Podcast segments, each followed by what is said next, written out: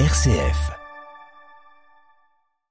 Le pape sur le point de quitter Rome pour Bahreïn, François ira notamment à la rencontre d'une petite communauté catholique qui vit dans un pays appliquant la charia mais qui bénéficie de la liberté de culte. On en parle dans notre dossier avec Monseigneur Inder, l'administrateur apostolique pour l'Arabie du Nord. Espoir de paix au Tigré, le gouvernement éthiopien et les rebelles tigréens ont accepté de cesser les hostilités après deux ans de guerre. La priorité d'apporter de l'aide humanitaire à une population civile exsangue. 20 ans que l'AKP est au pouvoir en Turquie, le parti du président Recep Tayyip Erdogan a profondément changé le pays, confortant certains de ses électeurs de la première heure, déroutant les autres. C'est ce que nous verrons dans le reportage de notre correspondante à Istanbul. Ouverture de l'Assemblée d'automne des évêques de France, l'épiscopat doit réagir après l'éclatement de l'affaire Sentier, l'ancien évêque de Créteil. La transparence est réclamée par nombre de fidèles. Radio Vatican, le journal, Xavier Sartre.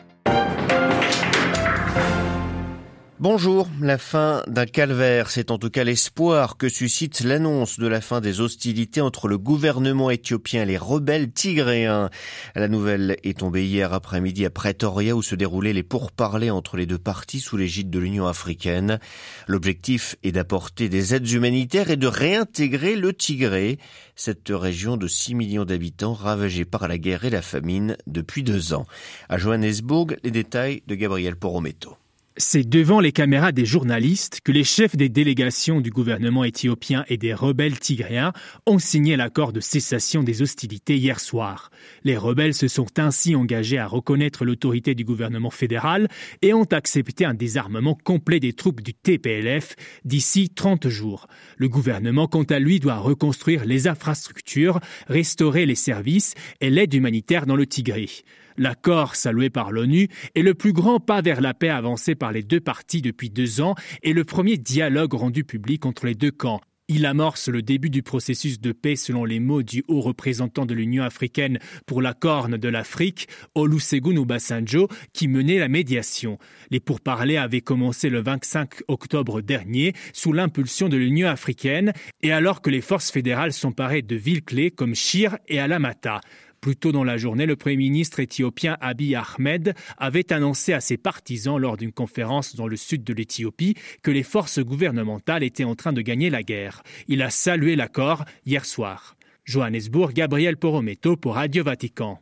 La Corée du Nord persiste. Elle a procédé ce matin à trois nouveaux tirs de missiles vers la mer du Japon. Hier, elle avait lancé une salve de 23 engins, ce qui avait provoqué de vives réactions de Séoul, mais aussi de son allié Washington et une réaction de la part de Moscou. Ce matin, outre deux tirs de missiles à courte portée, Pyongyang a lancé un missile balistique intercontinental. Mais cet essai s'est vraisemblablement soldé par un échec. C'est en tout cas ce qu'a affirmé l'armée sud-coréenne. La Russie réintègre l'accord sur les exportations de céréales ukrainiennes, mais le président russe prévient, son pays le quittera de nouveau en cas de violation des garanties que Moscou dit avoir reçues de la part de Kiev. Mais même en cas de nouvelle sortie, Vladimir Poutine assure qu'il n'empêchera pas l'approvisionnement en céréales depuis l'Ukraine vers la Turquie grâce à la neutralité d'Ankara dans ce conflit. La guerre en Ukraine, elle sera en toile de fond du neuvième rendez-vous annuel du processus de Berlin, cette initiative parallèle au processus d'intégration européenne. Les six pays des Balkans occidentaux sont attendus à partir d'aujourd'hui dans la capitale allemande. Le renforcement de la coopération régionale sera la priorité, encore une fois. Les explications de Simorico. Lancé à la rentrée 2014 par Angela Merkel pour contourner le blocage de l'élargissement que venait alors d'annoncer la nouvelle Commission européenne, le processus de Berlin est de retour sur ses terres natales. Malgré l'alternance, le nouveau chancelier allemand Olaf Scholz entend bien poursuivre l'œuvre de sa prédécesseur, lui qui reste l'un des principaux dirigeants des 27 favorables à une rapide intégration des Balkans occidentaux dans l'Union.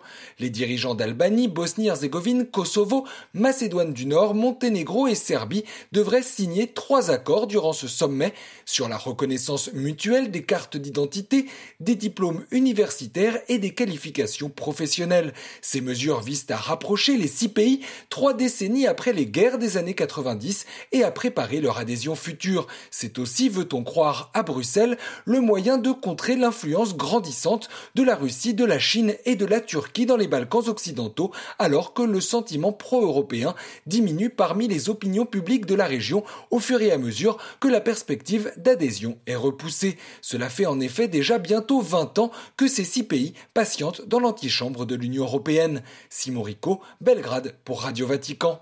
Olaf Scholz avec les pays des Balkans aujourd'hui. Olaf Scholz en Chine demain. Le chancelier allemand est critiqué pour ce voyage à Pékin. Il assurait du coup hier qu'il ne fera pas l'impasse sur les controverses avec le régime chinois durant ce déplacement. Autrement dit, il compte bien parler de Taïwan, des Ouïghours et de l'Ukraine.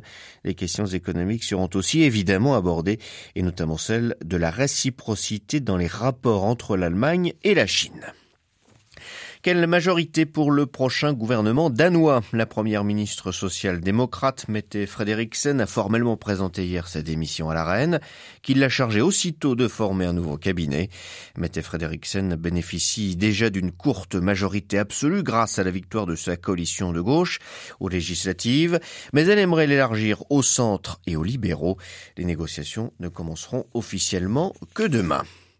Le 3 novembre 2002, en Turquie, des élections anticipées portaient au pouvoir un parti fondé à peine un an plus tôt, l'AKP, le parti de la justice et du développement. Il propulse alors sur la scène nationale et internationale un homme politique ambitieux et charismatique, Recep Tayyip Erdogan, qui deviendra Premier ministre quatre mois plus tard en mars 2003.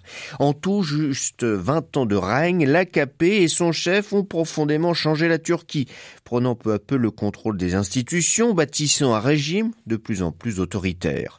Alors qu'un nouveau scrutin se profile, des électeurs de la première heure lui restent fidèles, quand d'autres lui ont tourné le dos. À Istanbul, le reportage d'Anand Le 3 novembre 2002, Mehmet Ali a voté AKP. Vingt ans plus tard, ce chauffeur lui reste fidèle malgré une inflation record de plus de 80% sur un an. Erdogan a mis fin à l'ancienne Turquie, les hôpitaux, les transports. Certains minimisent tout ça, mais ce sont des changements énormes. On peut dire qu'avec lui, la Turquie est entrée dans une nouvelle ère. C'est vrai, l'économie est un peu en difficulté, mais c'était pire il y a 20 ans. À l'époque, il avait redressé la situation. La seule personne qui puisse à nouveau redresser la situation, pour moi, c'est Tayyip Erdogan. Un épicier, a longtemps fait confiance au président, mais la prochaine fois, il votera pour l'opposition. Il ne pardonne pas à Tayyip Erdogan d'avoir profité du coup d'État manqué de l'été 2016 pour s'arroger presque tous les pouvoirs au prix d'une polarisation extrême de la société turque. Après la tentative de coup d'État aurait dû venir le temps de l'union. Je me souviens d'un discours du président dans lequel il disait qu'il était temps de se rassembler, de tremper l'acier dans l'eau. C'était ce que je voulais entendre. Plus de disputes, plus d'ennemis. Mais il a fait tout le contraire. Aujourd'hui, on a besoin de dirigeants qui sachent apaiser le pays. À cause de l'inflation et de la relative union de son opposition, la victoire de Recep Tayyip Erdogan aux élections prévues en juin 2023 est moins assurée que jamais. Mais en cette année du centenaire de la République, nul doute qu'il fera tout pour être réélu. À Istanbul, un endroit pour Radio Vatican. Alors que Benjamin Netanyahu est en passe de revenir aux affaires en Israël, la Ligue arabe affirme formellement son soutien absolu aux Palestiniens. C'est ce qui apparaît dans la déclaration finale du sommet qui s'est achevé hier à Alger, le premier depuis que des États arabes ont normalisé leurs relations avec Israël. Les évêques de France réunis à partir de ce matin à Lourdes pour leur assemblée d'automne. Cette rencontre a vu son agenda bouleversé par de nouveaux scandales d'abus et le cas de l'ancien évêque de Créteil, Monseigneur Sentier. Les évêques français ont promis de débattre de ces défaillances. Olivier Bonnel.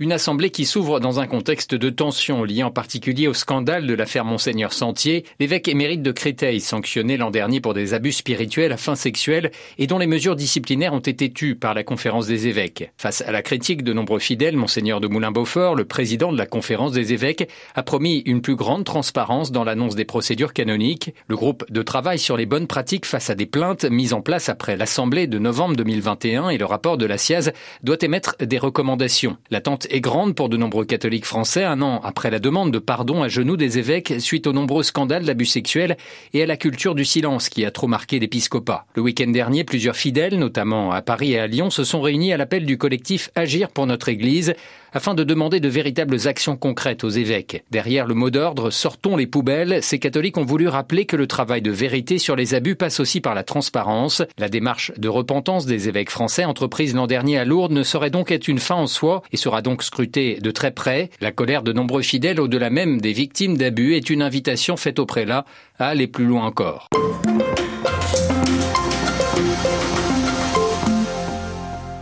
Dans un peu moins d'une heure, le pape François s'envolera pour le Bahreïn. Le 39e voyage apostolique du souverain pontife l'amènera pour la deuxième fois dans la région du Golfe Persique après, il y a trois ans, une visite aux Émirats Arabes Unis. À Bahreïn, le Saint-Père clôturera le forum pour le dialogue entre Orient et Occident organisé à Awali. Il s'entretiendra avec le roi Hamad bin Issa bin Salman al-Khalifa, avec le Conseil musulman des anciens et avec le grand imam al-Tayeb, avec lequel François a signé le document pour la fraternité fraternité humaine à Abu Dhabi en février 2019. Au programme également, une large place est accordée à la communauté catholique minoritaire et essentiellement composée d'expatriés de travailleurs immigrés. Cette communauté est immergée dans un royaume qui applique la charia tout en garantissant la liberté de culte aux autres religions. C'est cette réalité que nous présente ce matin l'administrateur apostolique pour l'Arabie du Nord, monseigneur Paul Inder. Au Bahreïn vivent euh, à peu près 80 000 euh, catholiques qui proviennent de, pratiquement du monde entier, mais surtout de, de l'Asie, de l'Inde, des Philippines et des autres pays ça donne un peu un visage particulier à cette église.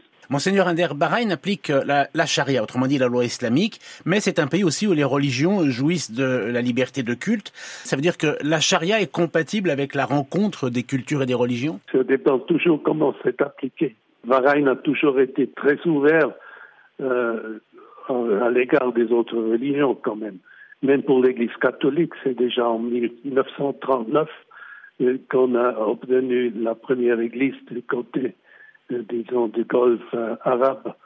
Alors, on profite un peu de cette euh, ouverture qui est plus grande que dans d'autres pays de la région.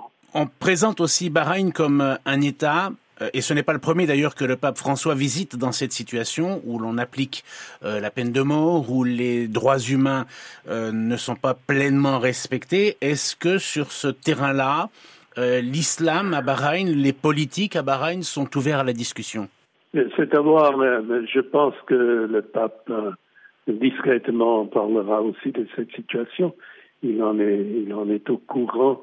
Évidemment, euh, des, choses pareilles probablement ne feront pas, disons, la, publicité que certains gens attendent mais comme je connais le pape, il ne se taira pas, mais peut-être il ne se prononcera pas en public de, la même chose.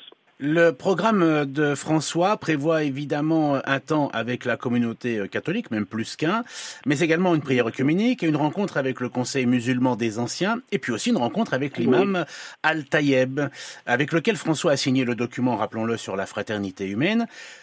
Que vous inspire personnellement cette relation, on peut presque parler de relation d'amitié qui s'est installée maintenant entre le pape François et le grand imam d'Al-Azhar Oui, je crois que le terme amitié juste. Euh, j'ai constaté cela déjà il y a trois ans, quand le pape est venu à Abu Dhabi. C'était clair, il y a là un rapport particulier qui est plus avancé, plus profond que peut-être avec d'autres euh, dirigeants musulmans. Et le pape profite de cette relation particulière de pousser en avant, euh, je dirais, le dialogue. Évidemment, il, ne voudrait pas le limiter à une, portion, une, partie du monde musulman seulement. Et probablement, il y aura aussi la possibilité d'approfondir euh, les relations, pas seulement avec les sunnites, mais aussi qu'avec les chiites ou d'autres tendances à l'intérieur du monde euh, musulman. ce que je vois, que le pape, simplement, il est conscient qu'il faut euh, améliorer les rapports entre les religions et de trouver une base commune pour agir regardant les grandes questions de l'humanité qui sont la paix, la justice, le climat euh, et, et, bien d'autres choses, y compris évidemment les droits humains. Interrogé par Jean-Charles Puzolu, Monseigneur Paul Inder, l'administrateur apostolique pour l'Arabie du Nord, était ce matin l'invité de Radio Vatican.